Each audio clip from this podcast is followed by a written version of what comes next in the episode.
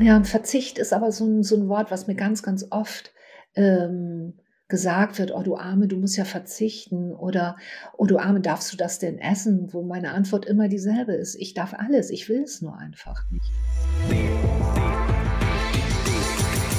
Der PTA in Love Podcast. Spannend, mitreißend, mutig und verblüffend ehrlich. Mit allen Facetten und ohne Blatt vor dem Mund. In Deutschland leben etwa 1,3 Millionen VeganerInnen, Tendenz steigend. Wurden die Trendsetter des Veganismus einst belächelt, ist der Verzicht auf tierische Produkte inzwischen mehr als nur eine Modeerscheinung oder ein Trend und längst gesellschaftsfähig. Aber leider nicht für alle bezahlbar, oder? Rund um das vegane Leben halten sich zahlreiche Mythen und Vorurteile. So soll vegane Ernährung teuer und kompliziert sein, VeganerInnen per se einen Mangel an Vitaminen und Mineralstoffen haben, sich einseitig ernähren, Bäume umarmen und trotzdem Lederschuhe tragen. Ob das stimmt oder einfach nur Quatsch ist, will ich Nadine von Clelia Sato wissen. Die Schauspielerin mit italienischen Wurzeln lebt nämlich vegan und zwar mit Leichtigkeit. Hallo Clelia. Hallo Nadine. Bevor wir uns aber ins Thema stürzen, spielen wir wie immer eine Runde Sekt oder Selters. Sekt oder Selters? Die schnelle Fragerunde bei PTA in Love. Sellerie oder Sojaschnitzel? Beides. Nordsee oder Toskana? Toskana. Tango oder Disco Fox? Tango. Klangschale oder Räucherstäbchen? Räucherstäbchen. Text lernen einfach oder kompliziert? Einfach. Fahrrad oder Auto? Zu Fuß. Mandel oder Sojamilch? Hafer. Alte Lederschuhe, selber auftragen oder spenden? Selber auftragen und spenden. Das geht nicht. Es geht nicht, dann selber auftragen. Liebe Clelia, wie lange lebst du eigentlich schon vegan und warum? Gab es da ein Schlüsselerlebnis? Also offiziell lebe ich jetzt seit vier Jahren vegan. Davor inoffiziell, ich sage ganz bewusst inoffiziell, weil ich bis zu diesem Zeitpunkt ein wirkliches Problem mit Schildern, die man sich so umhängt, äh, hatte. Also du bist vegan, der andere ist Fleischesser. Das fand ich immer irgendwie doof. Und ich mochte auch nie irgendwie wirklich einer, einem Verein zugehörig sein. Also tatsächlich war es schon immer so, dass ich Milchprodukte nicht so gut vertragen habe. Fleisch fand ich zwar immer irgendwie lecker, aber es gab dann irgendwann einen Punkt, ich bin ja Tochter eines Kochs und da ich selber wahnsinnig viel und gerne koche und lange auch bei meinem Vater im Restaurant mitgearbeitet habe, kam sich, kam immer wieder diese Frage auf. Also wenn ich Fleisch verarbeiten will, komme ich nicht um den Fakt herum, dass dieses Tier getötet wurde und jemand diesen Job machen muss. Und um für mich diese Frage zu klären, habe ich mich entschlossen, das Angebot eines Freundes von mir, der ein eigenes Restaurant in Brandenburg hat, der seine eigenen äh, Viecher, die er im, im ähm, Restaurant verarbeitet, auch schlachtet, zusammen mit anderen Dorfbewohnern. Das wird dann ähm, dafür gibt es dann einen speziellen Termin, einmal im Monat, da trifft man sich zum, oh. zum allgemeinen Schlachten. Gemeinschaftsschlachten. Ein Gemeinschaftsschlachten, genau. Freundliches Gemeinschaftsschlachten in Brandenburg. und da sagte er, dann, komm doch vorbei, wenn du diese Frage für dich beantworten willst. Und das habe ich dann gemacht. Und ähm, es war dann so ganz lustig, weil vor mir natürlich ganz, ganz viele Menschen standen, für die das total normal ist. Und ich so als Städterin mit äh, Selbstfindungstrip, äh, auf dem Selbstfindungstrip, die haben mich natürlich ganz schön schräg angeguckt. Und ich habe dann vorab gesagt, also was auch immer jetzt gleich passiert, ob ich in Ohnmacht falle, äh, spucken muss und ein Tränen ausbreche, bitte hab Verständnis. Das wurde dann irgendwie abgenickt und ja, und dann, dann ging es los und tatsächlich war das für mich ein sehr einschneidendes Erlebnis. Ich habe selber auch Hühner geschlachtet an dem Tag, ganz viele. Das war ziemlich krass. Eine, ein Erlebnis, was ich noch lange mit mir rumgetragen habe und eine ganze Zeit lang dachte, naja, wenn es irgendwie so stattfindet auf vermeintlich natürliche, humane Art und Weise, weil es so schnell stattfindet, dann ist das vielleicht irgendwie okay. Dann drängten sich aber mir noch mehr Fragen auf. Ist Töten grundsätzlich human? Gibt es eine humane Art und Weise zu töten? Ich glaube nicht. So, und dann gab es den nächsten Moment, dass äh, mein Mann Alexander sich für einen Film ganz intensiv vorbereiten musste. Der musste innerhalb kürzester Zeit wahnsinnig viel Muskelmasse aufbauen. Und dann habe ich gefühlt, ich glaube, sechs Mahlzeiten äh, Fleisch, Fisch, Eier und ähnliches tagtäglich für ihn gebraten und zubereitet und merkte, wie es immer gruseliger fand und ähm, ich das Gefühl hatte, also dass Alexander sich auch veränderte. Irgendwie die Gerüche wurden anders. Es war äh, furchtbar. Und ihm ging es auch überhaupt nicht gut damit. Der hat sich das auch mehr oder weniger reingequält. Und dann ähm, kam dieser legendäre Sommer vor vier Jahren. Der Film war abgeschlossen und wir haben zufällig, sind wir an eine Dokumentation gekommen, Cowspiracy nennt sich die, ähm, wo es um die Folgen oder um das Thema vegane Ernährung beziehungsweise was passiert mit dieser Welt, was passiert mit uns Menschen, ähm, ist Welthunger einzuschränken, ist ähm, äh, unsere Erde überhaupt noch zu retten? Wenn ja, ist äh, pflanzliche Ernährung ein Weg dorthin. Und es hat bei mir so alle Alarmglocken äh, zum Klingen gebracht, dass ich dachte, okay, ich möchte das sofort verändern. Und so war das dann auch. Und irgendwann dachte ich, okay, es ist in Ordnung, sich dieses Schild umzuhängen. Ich äh, bin Veganerin und bin das sehr gerne. Und wenn mich jemand fragt, dann bekommt er darauf auch eine Antwort. Und wenn er nicht fragt, dann kriegt er sie auch erstmal nicht. So. Dann hat er Pech gehabt.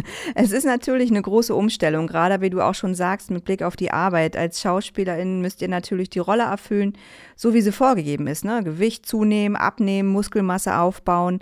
Und dann ist ja natürlich auch nochmal mit der Konzentration so eine Sache, mit dem Text lernen. Aber natürlich auch komplett mit der Vorbereitung. Wie war das denn für dich? Gab es da am Anfang leichte Defizite, die du gespürt hast, oder ging es dir mit der Umstellung auf die vegane Ernährung gleich viel besser? Also tatsächlich habe ich sofort eine grundsätzliche Verbesserung äh, äh, verspürt. Also ähm, mal grundsätzlich, ob nun Fleischesser oder nicht Fleischesser, musst du einfach dafür sorgen, dass dein Teller so bunt wie möglich ist, dass du alles an Kohlenhydraten, Fetten, äh, Vitaminen, äh, Ballaststoffen, äh, alles an Antioxidantien irgendwie reinbekommst, wie es nur irgendwie geht, wenn du keine Pillen schlucken willst. Zum Glück hat Mutter Natur zu jeder Jahreszeit eine riesige Fülle dessen, was du wir hier in unserem Breitengraden an, an, an äh, Zusatzstoffen braucht.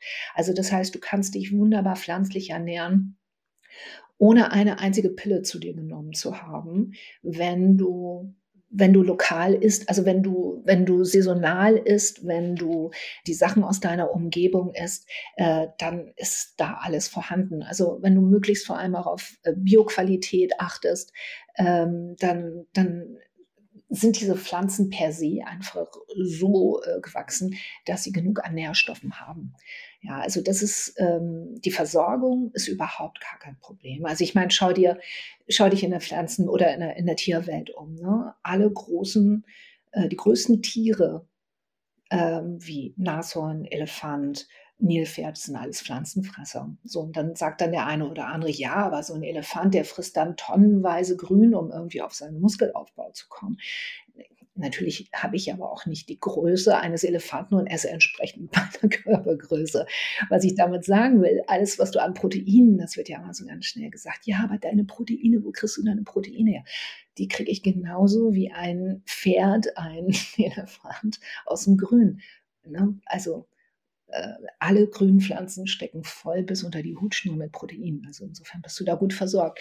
Und zu deiner Frage, wie das bei der Arbeit funktioniert. Also ich habe grundsätzlich die Erfahrung gemacht, dass wenn man, es ist egal, ob ich nun ins Restaurant gehe, bei Freunden eingeladen bin oder eben halt am Set, wenn ich vorher freundlich frage und Bescheid sage, Leute, hört zu, ich bin Veganerin, ich brauche jetzt keine äh, teuren Ersatzprodukte wie Tofu und Co, sondern ich bin total glücklich und zufrieden mit ganz, ganz viel Gemüse. Ähm, gib mir Öl, gib mir Essig, gib mir ein paar Gewürze dazu und dann bin ich fein. Also äh, das in Kombination mit Kartoffeln, Reis oder sonst was. Ich meine, wir essen so oft vegan, ohne es zu wissen. Eine Spaghetti mit Tomatensauce ist vegan.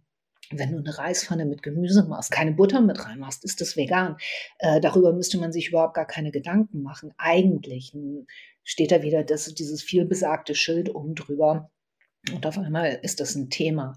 Also ich habe da immer ähm, nur gute Erfahrungen gemacht und ganz im Gegenteil. Also gerade am Set, wenn ich vorher gefragt habe, dann sind die meistens wirklich so entzückend und fangen dann an, irgendwelche Sachen zu kreieren. Und dann bekomme ich auf einmal einen super Nachtisch aus Sojajoghurt und weiß ich nicht was zusammengestellt, weil die Leute dann Bock haben, wenn man ihnen nicht auf die Nerven geht. Und ich glaube, das ist ganz, ganz wichtig in, in dieser Diskussion, ja. Ja, wie du schon sagst, man darf den Leuten nicht so aufzwängen und sich nicht in den Vordergrund spielen und sich selbst also super wichtig nehmen, ne? sondern eher Balance zu finden und ganz normal zu sagen, ich esse vegan. Weil dann, glaube ich, werden die Leute auch kreativ und haben vielleicht auch noch mal mehr Spaß daran zu kochen und eine Alternative für dich zu finden. Ja, und sie, sie werden auch neugierig. Also ich habe gemerkt, je weniger ich meinen Finger erhebe und die, also der böse Zeigefinger, der alle irgendwie nur richtet, gehen viel mehr Türen auf. Und wenn es jemanden interessiert, dann, dann, dann fragt er. Ich kann mit diesen Themen ja nur andere Leute stören. Also es muss ja eine Bereitschaft da sein, zu sagen, ey, irgendwas macht die, was der anscheinend gut tut. Ich möchte gerne wissen, was das ist. Und deswegen frage ich nach. Natürlich brennt mir dieses Thema total unter den Nägeln. Und gerade in Bezug auf Welthunger, auf Umweltschutz, klar, äh, der Schutz der Tiere würde ich am liebsten ganz, ganz oft sagen, Leute, guck dich an, du fragst dich, warum du gerade einen Herzinfarkt äh, gekriegt hast mit 45. Ähm, ich kann dir sagen, warum. So, es liegt wahrscheinlich auch an deiner Ernährung. Vielleicht noch zig andere Sachen. Aber da kann man zumindest schon mal anfangen. Aber ich habe im Laufe der Jahre gemerkt, dass es nichts bringt. Also nur bedingt was bringt. Man kann nur Türen aufmachen, wenn man den Schlüssel dazu bekommt eintreten möchte ich Türen nicht. Nee, und Leute einfach neugierig darauf machen und so eben Türen zu öffnen. Ja. Aber auch nicht zu viel verraten, wie gesagt, Balance finden, Interesse wecken und dann die Leute einfach dahin ziehen. Wie du aber schon sagst, mit dem mahnenden Zeigefinger, da kommt man, glaube ich, wirklich nicht weiter. Genau. Aber ich glaube, es liegt auch immer noch daran, dass es so viele Vorurteile gibt. Ein großes ist, glaube ich, immer noch der Preis. Ja. Dass einfach alles viel zu teuer ist, sich vegan zu ernähren, dass sich Fleisch aus Massentierhaltung, aus der Kühltheke zu holen, einfach günstiger ist. Aber es ist ja im Endeffekt auch gar nicht viel teurer, oder? Nein. Also überleg mal, was ein Kilo Rindfleisch kostet. Was kostet ein Kilo Linsen, was übrigens, ich weiß nicht, ein Vielfaches mehr an Eiweiß übrigens hat. Ne? Also wenn dann oft der Satz kommt, ja, ich äh, kaufe mein Fleisch von dort, wo ich weiß, wie es aufgewachsen ist und welche Qualität es hat, dann ist es auf jeden Fall um ein Vielfaches teurer, als wenn du irgendwie die 1,35 Packungen aus dem Discounter holst. Ne? Und da müssen wir uns auch nicht Gedanken drüber machen oder wir sollten uns Gedanken drüber machen, ähm, wie dieses Tier gelebt hat und was letztendlich der arme Bauer, der dieses Tier geschlachtet hat, für einen Mindest, für einen, für einen Pfennig diese schreckliche Arbeit tun muss. Ja, das ist, das sind natürlich ganz gruselige Gedanken.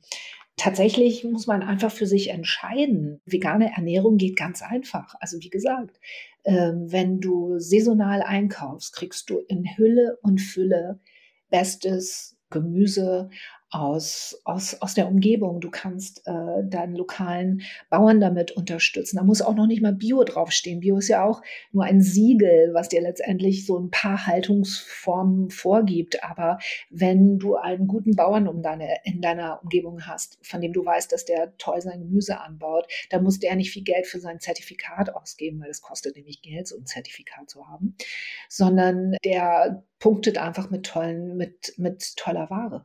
Und ich schwöre dir, dass du dann auf ein Minimum von dem rauskommst, was du eventuell gleich, ungefähr gleich oder entsprechend deinen Discounterpreisen ausgibst. Wenn du natürlich jetzt sagst, du möchtest im Januar Erdbeeren essen, dann musst du schon mit einem Kilopreis von, weiß nicht was, 20 Euro rechnen. Ne? Das ist natürlich Quatsch. So. Und das ist auch nicht gut für den Körper. Es gibt einen Grund, warum es Erdbeeren im Sommer gibt und nicht im Januar. Ja, und es ist ja auch aus Umweltaspekten überhaupt nicht vertretbar. Da, na, da kommen ja auch wieder viele, viele andere Sachen zusammen. Aber wenn man sich jetzt so ein Regal anguckt mit veganen Lebensmitteln, dann hast du ja da auch immer diesen ganzen Fleischersatz und Tofu und Mandelmilch und die sind einfach auch irre teuer. Aber braucht man denn tatsächlich so einen Fleischersatz und einen Analogkäse oder sagst du, boah, das ist totaler Quatsch? Also von den, rein von den Inhaltsstoffen brauchst du das natürlich nicht. Du musst für Eiweiß sorgen. Eiweiß bekommst du auch innerhalb äh, von Nüssen. Eiweiß ist in, in äh, was wir ja schon sagten, im, im Gemüse drin. Ne? Es ist alles im Gemüse drin. Wenn du jetzt aber sagst, und das finde ich vollkommen legitim, dass du auch als Veganer zwischendurch Bock hast auf etwas, was irgendwie mal einen anderen Geschmack hat, dann hol dir doch bitte deine, dein, dein Ersatzburger oder deinen Analogkäse von mir aus. Also nur mal kurz, um da auch einen Mythos zu zerstören, man sollte sich mal kurz Gedanken drüber machen, wie so ein Stück Gouda hergestellt wird. Das kommt ja nicht einfach aus der Kuh. Ne, das wird hergestellt. Ne? Und so wird Analogkäse auch auf eine Art und Weise hergestellt.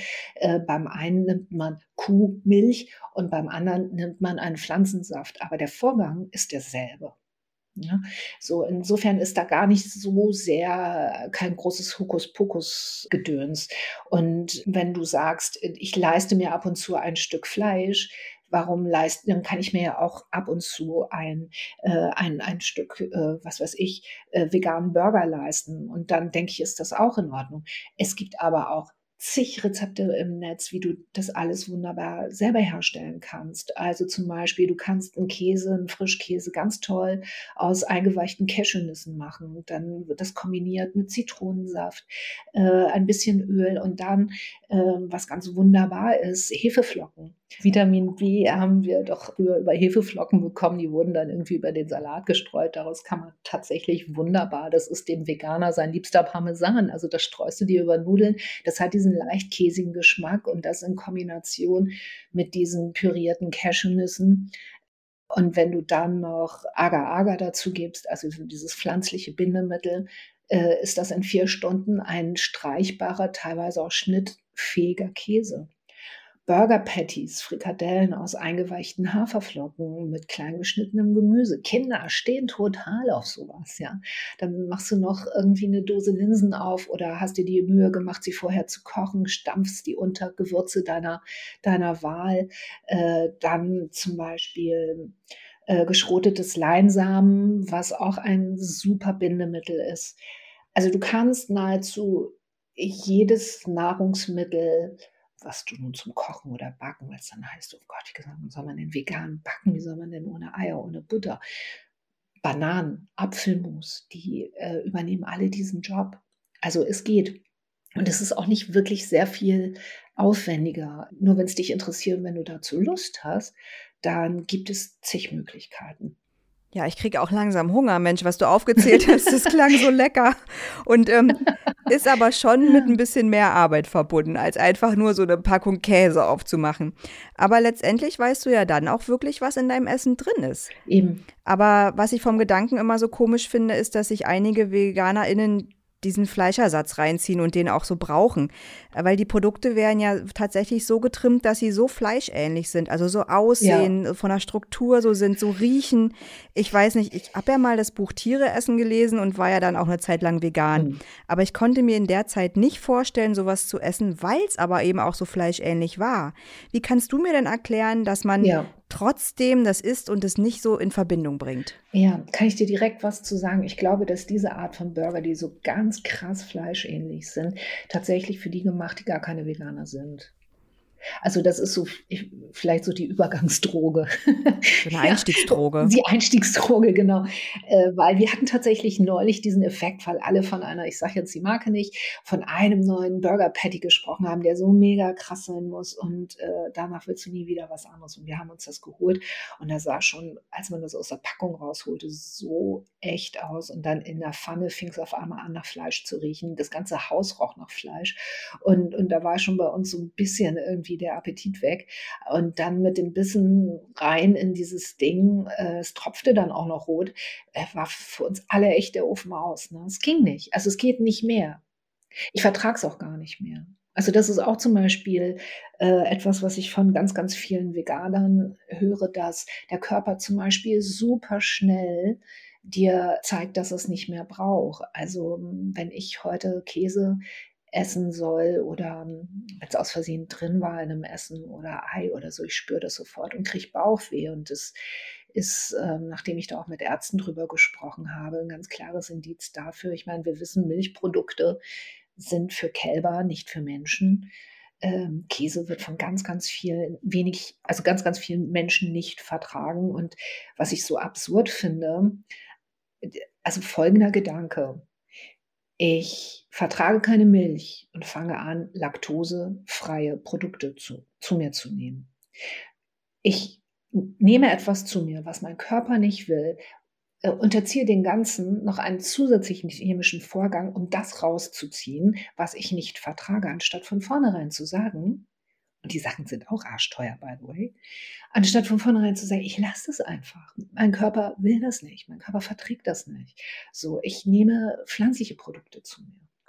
Und das ist irgendwie noch so eine ganz strange Nummer. Vielleicht nicht hier in Berlin, wo ich wohne, wo jeder Dritte ist, guckt dich keiner mehr schräg an, wenn du nach einem veganen Produkt fragst. Ja, man will aber auch einfach nicht verzichten. Man will einfach alles dürfen, alles machen und sich auch über seinen Körper hinwegsetzen und gucken, wie weit kann man ihn optimieren. Ja, ne, das, ist doch so schade. Ja, es ist ja einfacher, eine Pille einzuwerfen, als eben zu verzichten, ja. weil Verzicht mit einer größeren Hürde verbunden ist. Ja, und Verzicht ist aber so ein, so ein Wort, was mir ganz, ganz oft ähm, gesagt wird, oh du Arme, du musst ja verzichten oder oh du Arme, darfst du das denn essen? Wo meine Antwort immer dieselbe ist, ich darf alles, ich will es nur einfach nicht. Und ganz im Gegenteil, ich esse heute noch viel, viel ausgeprägter, noch bunter, als ich es, als ich es früher getan habe, ja. Und also zum körperlichen Verzichten, also wenn du so ansprichst, boah, man kriegt vielleicht so Lustgefühle oder so, taucht tatsächlich immer dann auf, das geht Fle äh, Fleischessern übrigens auch so, ne, wenn dein Körper ein Defizit hat, wenn du ihn eine Zeit lang einfach äh, nicht äh, ausreichend, ihn nicht ausreichend befüllt hast mit all dem, was er braucht. Wenn das passiert, bekommst du Hungergefühle. Das ist bei Diäten auch so. Ne? Dann kommt auf einmal der Heißhunger. Du denkst, du musst dir das alles reinstoffen. Das ist eine reine körperliche äh, Reaktion. Ansonsten habe ich mittlerweile so einen ganz liebevollen Gedanken dazu bekommen, nämlich ich habe irgendwann festgestellt, dass alles, was ich mir in den Mund stecke, ne, Gedanken, die ich denke, ähm, Sachen, die ich ausspreche, das ist ein körperlicher Vorgang. Ich nehme was in meinen Körper auf. Ja, das ist alles, was ich aufnehme, wird mein Körper. Alles, was ich denke, wird meine Gedanken, was ich spreche, das bin alles ich. Und wenn du dann irgendwann über Selbstliebe nachdenkst oder Liebe zu anderen, also wenn dir das abgeht, ne, Liebe zu so einem Wesen, dann ist doch aber das Gefühl etwas, wo ich rein egoistisch sagen kann und möchte, ich möchte, dass da nur das möglichst Beste reinkommt, weil ich diesen Körper, diese Seele, die ich nun hier geliehen bekommen habe, ähm, so gut wie möglich ähm, nähern will. Oh, schön. Ich, ich weiß gar nicht, was ich jetzt sagen soll. Ich bin ganz gerührt. Nämlich, ja, weil es stimmt. Man macht sich einfach viel zu wenig Gedanken darum, um, dass man wirklich was Gutes für sich tut und bewusst ist und einfach mhm. weiß, was man zu sich nimmt, was man sagt, was man denkt, was man spricht und dass eben auch alles zu einem gehört, ne? Dass es einen am Ende ja auch ausmacht. Mhm. Und ist jetzt ein bisschen schade, aber jetzt kommt ein ziemlich harter Bruch. Ich habe nämlich noch mal eine Frage zu den Ersatzprodukten. Und zwar gab es ja das Urteil vom Europäischen Gerichtshof, dass rein ja. pflanzliche Produkte nicht mehr als Sojamilch und Pflanzenkäse verkauft werden sollen, um eben VerbraucherInnen zu schützen und nicht weiter in die Irre zu führen. Jetzt dürfen ja vegetarische und vegane Burger aber weiterhin Veggie-Burger heißen. Findest du so eine Diskussion sinnvoll oder sagst du auch, das braucht kein Mensch? Ja, die Frage ist, wer braucht die Diskussion? Brauche ich die als Verbraucher, weil ich mir nicht mehr die Zeit nehmen will, zu gucken, was ich da in meinen Einkaufswagen tue? Na, das würde ja auch die Frage beantworten, wie schaffe ich es, eine Lasagne, die für 99 Cent in der Tiefkühlbox liegt, die einfach zu kaufen und mich nachher wundern, dass da überhaupt nie Fleisch drin war in der Lasagne oder in der, äh, ne, gab ja mal diesen Rechtsstreit von ein paar Jahren. Ne? Ähm, ich glaube, wenn wir aufhören, uns Gedanken darüber zu machen oder uns die Mühe zu machen, was wir zu uns nehmen, ähm, dann sind diese ganzen Diskussionen vollkommen irrelevant. Also ich, ich, ich, habe die Verantwortung für mich und für meine Umwelt und meine Familie, die ich ernähre, äh, darauf zu gucken und zu achten, was ich wo wie kaufe. Aber ist es eigentlich nicht egal, wie es heißt? Also wenn jetzt Sojamilch, äh, Soja, nicht Sojamilch, sondern Sojadrink heißt, macht es dann so einen großen Unterschied und ist es dann besser greifbar und verständlich für die anderen, wenn man sagt, okay, das ist Sojamilch und die nehme ich für meine Kuhmilch? Du, alles, was Leute brauchen, damit sie sich besser orientieren können, soll, ist vollkommen richtig. Mich hat auch schon mal ein Barista total beschimpft, weil ich eine, eine, ein Cappuccino mit Sojamilch bestellt habe und dann er mich anblaffte, das ist aber keine Milch. Sehr gut, dann ist es ein Trink, ist es, nenn es wie du willst, wenn es dir das Leben einfacher macht. Mir ist es total Banane. Äh, vielleicht ist es wichtig, tatsächlich die Unterscheidung zu haben oder ähm, zu begreifen, dass Milch also ich meine, man muss sich immer noch mal kurz äh, ähm, vor Augen halten, was das Wort Milch bedeutet. Einem Wesen wird ähm, die Flüssigkeit abgezogen, die zur Ernährung eines Säuglings da ist. in dem Fall des Kalbes. So. Und ähm, ähm, ja, vielleicht ist das wichtig für den einen oder anderen, äh, eventuell nochmal dran zu denken, dass es da genauso um ein liebendes Wesen geht, wie du und ich. Äh, ich bin Mutter, ja. Äh, äh eine Kuh ist auch eine Mutter, wenn du der das Kalb wegnimmst oder äh, die dauerschwanger hältst, was ja passiert, um Milch herzustellen. Ähm, dann ist das durchaus ein, ein gewaltvoller Akt. Ne? Ja, aber wenn man jetzt zu Sojamilch auch Milch sagt, ne? weil Milch einfach nur ein Begriff ist und das auch nur so als sieht, als Emulsion ja. eben bestehend aus Fett und ja. Wasser, egal woraus sie jetzt gemacht wird, welchen Ursprung sie hat, ist Milch dann nicht einfach nur eine ganz normale Bezeichnung für eine Flüssigkeit? Ich könnte mir natürlich vorstellen, dass es wirklich irritierend ist für, die man für manche oder eben halt nicht diese Außergewöhnlichkeit darstellt, was ich gerade beschrieben habe. Das Wort Milch ist eben halt nicht nur einfach ein Begriff. Es bedeutet, einem Wesen wird die Milch abgenommen, um sie einem anderen Wesen zuzuführen, in dem Fall einem Mensch, der das gar nicht braucht. Also ist Milch jetzt schon ein Wort, was Emotionen auslöst, ne? Naja, schon. Ähm, wenn du jetzt einen Wunsch frei hättest, ja. was würdest du ähm, dir von überzeugten FleischesserInnen und MilchtrinkerInnen wünschen? Also grundsätzlich finde ich, also was wir vorhin auch schon gesagt haben, du kannst niemanden überzeugen, wenn er das nicht möchte. Du kannst jemanden nur erreichen, wenn grundsätzlich die Türen offen sind. Was ich mir wünsche, ist, wenn man das dann möchte und das auch aushalten kann, sich damit auseinanderzusetzen, was es bedeutet. Also für mich bedeutet es vor allem eine ethische Geschichte. Ich glaube, dass wir alle, also wir Menschen, Tiere, wir alle unterschiedliche Nationen sind mit unterschiedlichen Sprachen. Nur weil ich nicht die Sprache der Tiere verstehe, bedeutet es nicht zwangsläufig, dass ich über ihnen stehe. All diese Tiere sind soziale Wesen, die in, in Familienkonstrukten leben, in, äh, in Herden leben. Die spüren das, wenn einer ihrer Leute weg ist. Die spüren das, wenn äh, ihnen Gewalt angetan wird.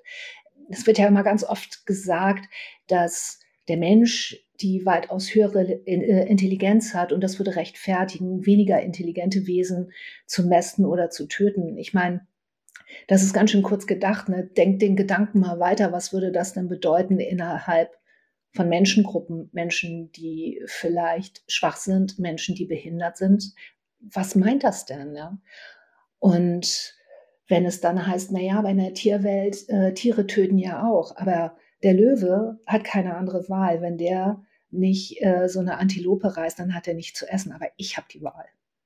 Ich kann das entscheiden. Und mein Tisch ist voll mit Möglichkeiten, um satt zu werden. Insofern möge ein jeder das so machen, wie er das für richtig hält. Möge ein jeder irgendwie gucken, dass ähm, er fein ist mit seinen Entscheidungen, die er trifft. Am Ende des Tages musst du mit dir und deinem Handeln leben. Und das bedeutet Verantwortung übernehmen. Und das muss einfach jeder entscheiden, wie weit es geht.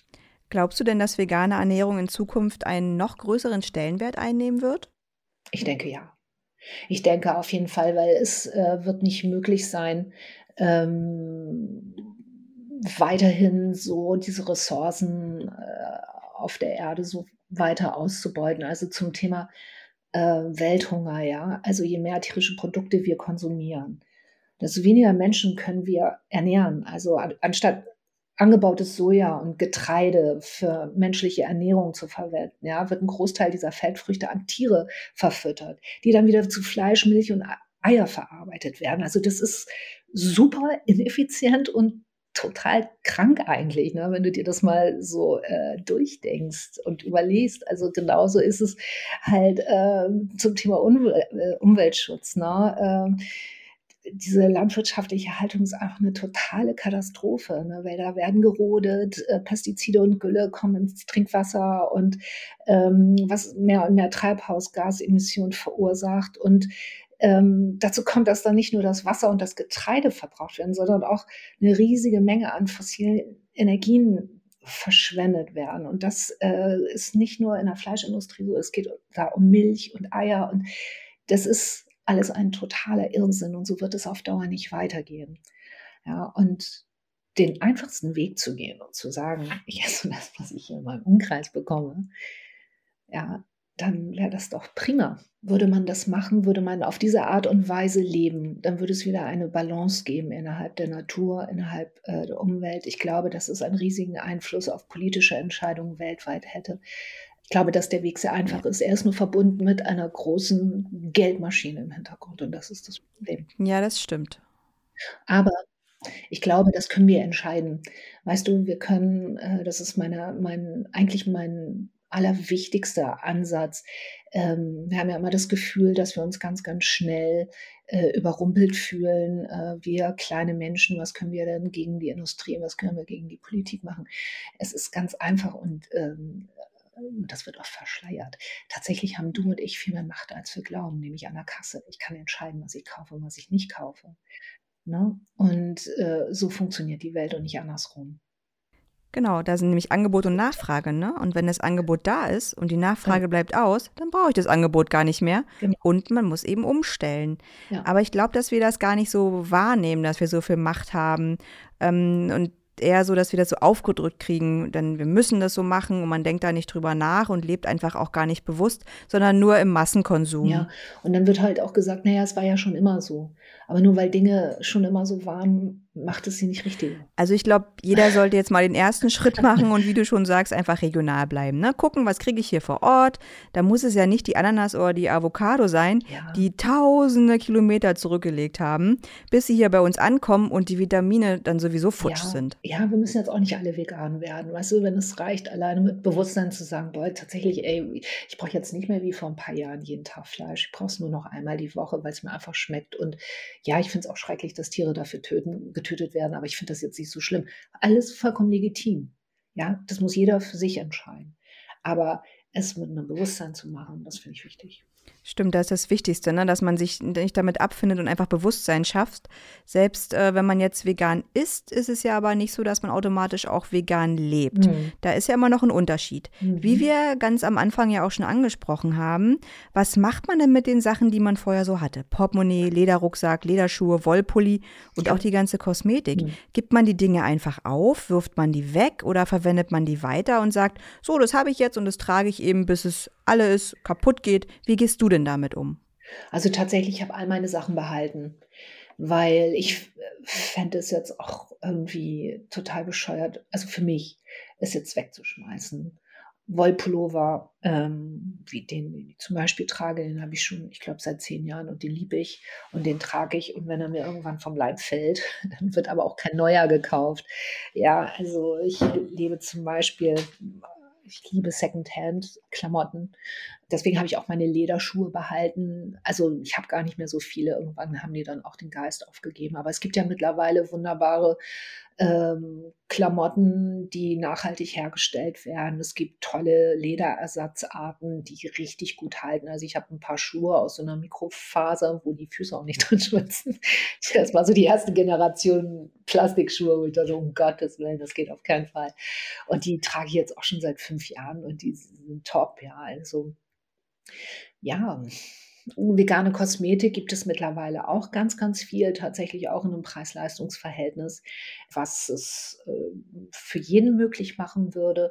Da muss man nur mal in seiner Drogerie des Vertrauens gucken. Meine Tochter macht mich da mal drauf aufmerksam, weil die sich natürlich für Schminkung, Kosmetik interessiert und die mir dann das immer vorführt. Gucke mal, das ist jetzt auch vegan, das hat nur so und so ein paar Euro gekostet und das ist dann ihr Taschengeld. Ne? Also das äh, geht, da hat sich viel getan.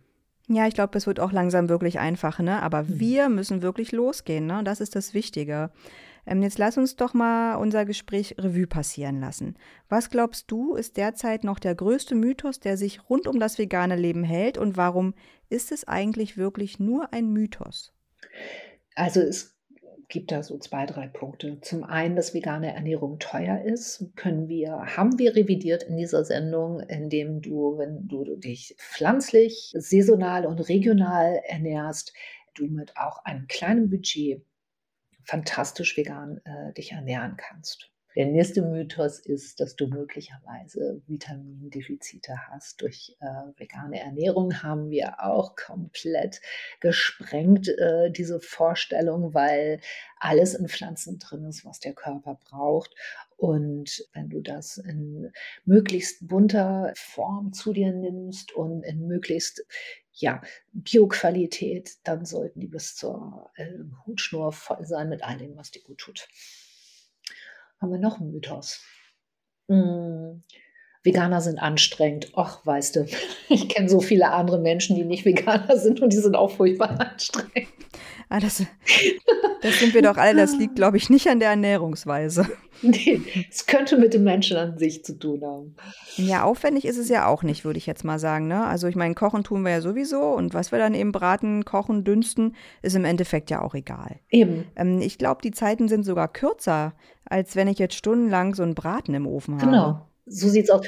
Und was ja auch klasse ist, du musst dir im Sommer nie wieder darüber Gedanken machen, ob irgendwie deine Fleischpfanne, die du über Nacht draußen hast stehen lassen, immer noch gut ist oder nicht. Dir passiert es einfach so gut wie gar nicht mehr, dass du aus Versehen dir Lebensmittelvergiftung reinballerst, weil die, ne, das würdest du ganz klar sehen, ob deine Tomate noch funktioniert oder nicht. Genau, und man wirft ja auch viel weniger weg, weil man eben viel kreativer in der Küche ist. Ja, also das ist zum Beispiel etwas, was ich der veganen Industrie echt äh, wirklich vorwerfe. Ich finde, die müssten sich im nächsten Schritt nochmal richtig doll Gedanken über Verpack Verpackung machen. Also wenn ich da im Supermarkt stehe und mir das angucke, für fünf Scheiben Käse ist da irgendwie so ein 20 mal 20 Zentimeter Riesenteil irgendwie. Das muss nicht sein. Also da, das geht besser. Ja, Verpackung geht in jedem Fall besser, aber auch bei allen Produkten, ne, was man Ja. da so manchmal sieht. Also, das ist doch auch ein gutes nächstes Thema für uns beide. Verpackung. Ja, lass uns über Verpackung reden. Wirklich, da gibt es echt so, so viele tolle Möglichkeiten, was man, äh, wie man das Ganze umgehen kann. Ja, dann lass uns doch einfach das nächste Mal virtuell in so einen Unverpacktladen gehen. Ey, total gerne.